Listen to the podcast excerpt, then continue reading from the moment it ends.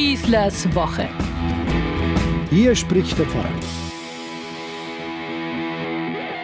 In zwei Wochen geht's wieder los. Endlich rufen die einen, die nach zwei Jahren Zwangspause sich danach so sehr sehnen. Bitte nicht schon wieder, stöhnen die anderen, die diese beiden Jahre dann doch sehr genossen haben müssen. Jawohl, das weltberühmte Oktoberfest startet wieder mit dem legendären Ozapft Isruf des Münchner OB.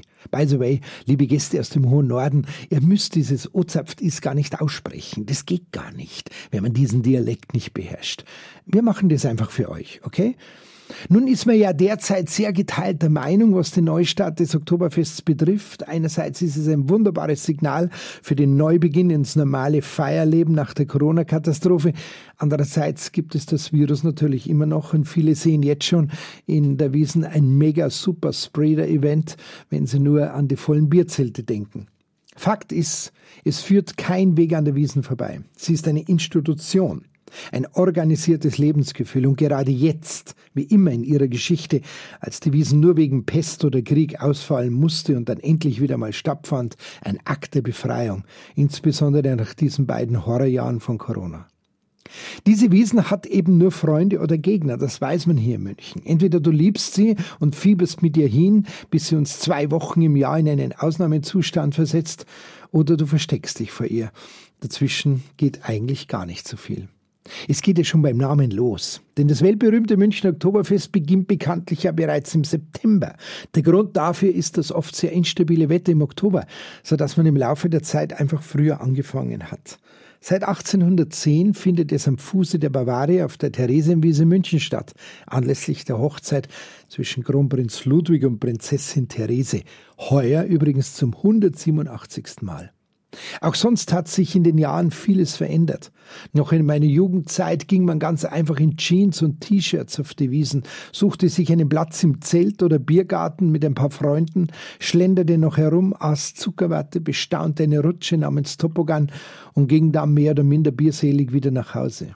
Heute muss man schon ein Jahr im Voraus reservieren, wie man abends im Zelt überhaupt einen Platz bekommen zum Mitfeiern und man hüte sich davor, irgendwelchen Betrügermaschen ins Netz zu gehen, die völlig überteuerte Plätze im Bierzelt via Internet verkaufen wollen. Die Wiesenwirte haben ja jetzt erfolgreich gegen diese Betrüger klagen können. Heute kleidet man sich gern in bayerischer Tracht, wenn man aufs Oktoberfest geht. Sie muss nicht immer sehr hochwertig sein und natürlich wird alles sofort auf Facebook hochgeladen. Jeder muss ja irgendwie dabei sein. Neben dem guten Wiesenbier trinkt man auch gerne Champagner und noch wichtiger als die Wiesen selbst ist für viele die Afterwiesen in den Clubs der Stadt, eben wie beim Skifahren. Es soll Münchner geben, die ganz bewusst zur Wiesenzeit in den Urlaub fahren, um dem Rummel zu entfliehen.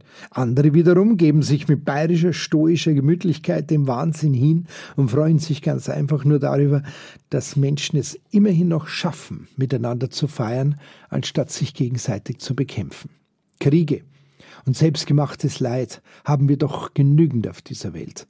Vielleicht müssen wir es ganz einfach wieder lernen, hier miteinander anders, richtiger umzugehen und zu leben. Ich jedenfalls komme von der Wiesen nicht los. Wenn ich so ein volles Bierzelt mit fahrenden Menschen erlebe, dann sprudelt in mir der Prophet Jesaja hervor, wie er das Volk Gottes aufrüttelt und ermutigt. Der Herr der Heere, sagt er, wird auf diesem Berg für alle Völker ein Festmahl geben, mit den feinsten Speisen, ein Gelage mit erlesenem Weinen. Nein, natürlich ist das nicht der Ursprung unserer Wiesen.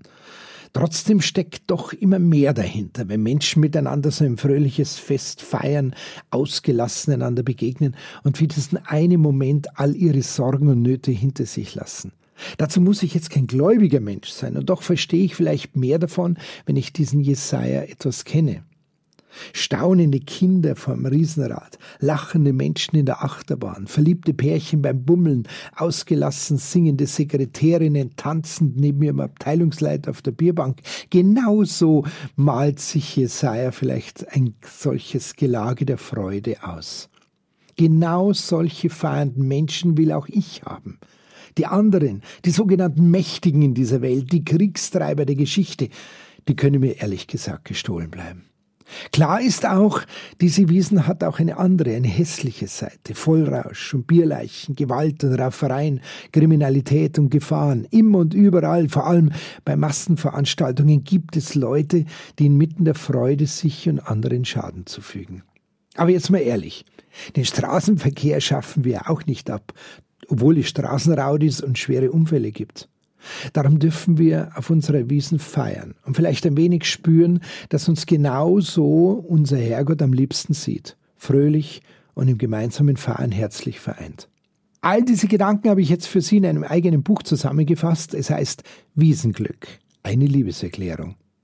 Einige Bedienungskolleginnen, meine Festwirte vom Schottenhamel Zelt haben gleich miterzählt und in dieser Woche stellen wir es auf dem Nockerberg vor und wir freuen uns natürlich auf viele Leser damit dieses Glück der Wiesen auch gleich das macht, wozu es bestimmt ist, nämlich sich zu verschenken, wird auch der Erlös dieses Buches an einen grandiosen Verein namens Helferkreis Anton verschenkt, der sich im Mooseining bei München unglaublich kreativ um eine Familie aus ihrer Gemeinde bemüht, die ein schweres Schicksal ereilt hat und die sie damit nicht alleine lassen wollen.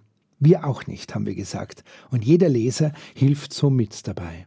Glück, Lebensfreude, Unbeschwertheit, das alles gibt es eben nur, wenn alle daran teilhaben können. Und wenn da nur einer neben mir leidet, dann kann es mir nicht besser gehen. In diesem Sinn, so wie es beim Anzapfen traditionell immer heißt, feiern wir das Leben und feiern wir es vor allem friedlich. Auf eine friedliche Wiesen wünscht euch euer Pfarrer Schießler. Schießlers Woche ein Podcast vom katholischen Medienhaus St. Michaelsbund und dem Münchner Kirchenradio.